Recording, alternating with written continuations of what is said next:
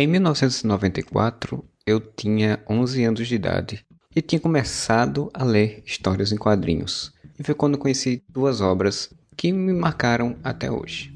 A primeira era a Era do Apocalipse dos X-Men, foi lançada logo depois de uma edição especial onde o Legião, filho do Charles Xavier, voltava no tempo e matava o próprio pai sem querer, tentando matar o Magneto. A segunda história é a história de Zero Hora, uma maxi-série da DC Comics que falava sobre um vilão com poderes cósmicos que tentava destruir todo o universo. Mas aí você me pergunta por que essas duas histórias são tão impactantes para mim. As duas falam sobre déspotas que controlam o mundo com mão de ferro ou que tentam modificar as coisas ao seu bel prazer. Na realidade Era do Apocalipse, quando o Xavier morre, o Magneto passa a assumir os X-Men, e nessa realidade alternativa, Apocalipse toma conta de toda a América e institui uma sociedade ditatorial sob o comando dele. Visão bem distópica, bem comum ali dos anos 90, e o que era legal é que além da coisa normal de você ter versões dos heróis que a gente já conhecia ali, modificadas para uma outra realidade mais cruel e mais dura, o interessante é porque a história tem um lado bem filosófico sobre, de fato, os caminhos que a vida pode nos dar dependendo de nossas escolhas. O Legião mesmo, por exemplo, ele queria matar o Magneto porque o Magneto ele considerava um vilão, um inimigo, que seria uma pessoa que queria destruir a humanidade.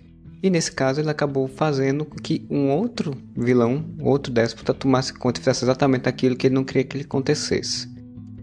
Já em Zero Hora nós temos o Parallax, que no caso era o Hal Jordan. Hal Jordan era uma lanterna verde que enlouqueceu depois que a sua cidade natal, Cost City, foi destruída pelo Super Cyborg, que era uma versão robótica do Superman, numa saga do retorno do Superman.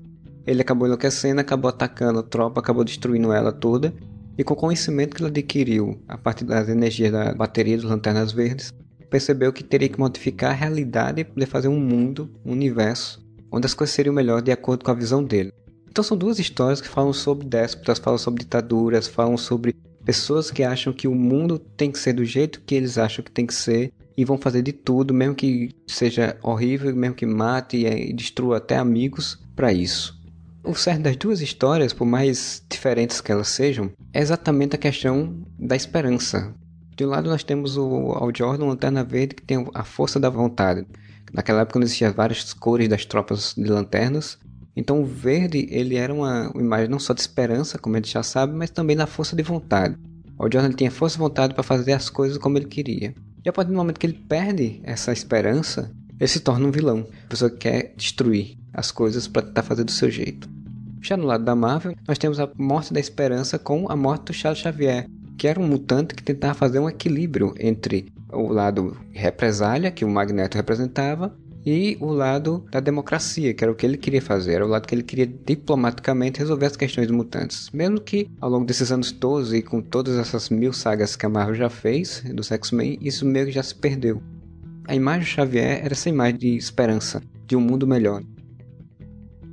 Os heróis para mim sempre foram esse símbolo de esperança e continuam sendo, mesmo que as histórias em quadrinhos hoje em dia eu considere mais desgastado. O nerdinho de 11 anos de idade não ligava para nada disso, mas ele já sabia que a esperança pode ser a única coisa que nos salve. Olá, Magnus.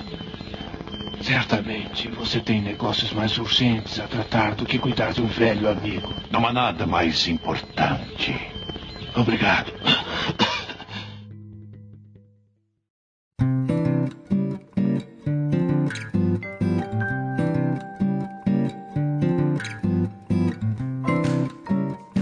O Escotilha Podcast é uma produção do site uareva.com. Nós estamos no Instagram, Facebook, no Twitter e se você quiser mandar suas sugestões ou críticas, mande para contato@uareva.com.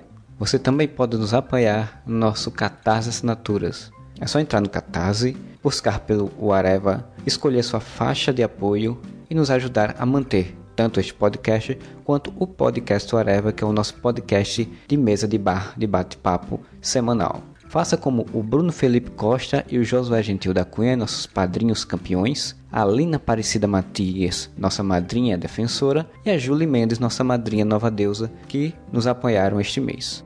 Meu nome é Marcelo Soares, agradeço muito você ter me escutado e só queria deixar mais uma coisa a dizer. Eu sei que as coisas não estão fáceis, o mundo está difícil, mas não perca a esperança.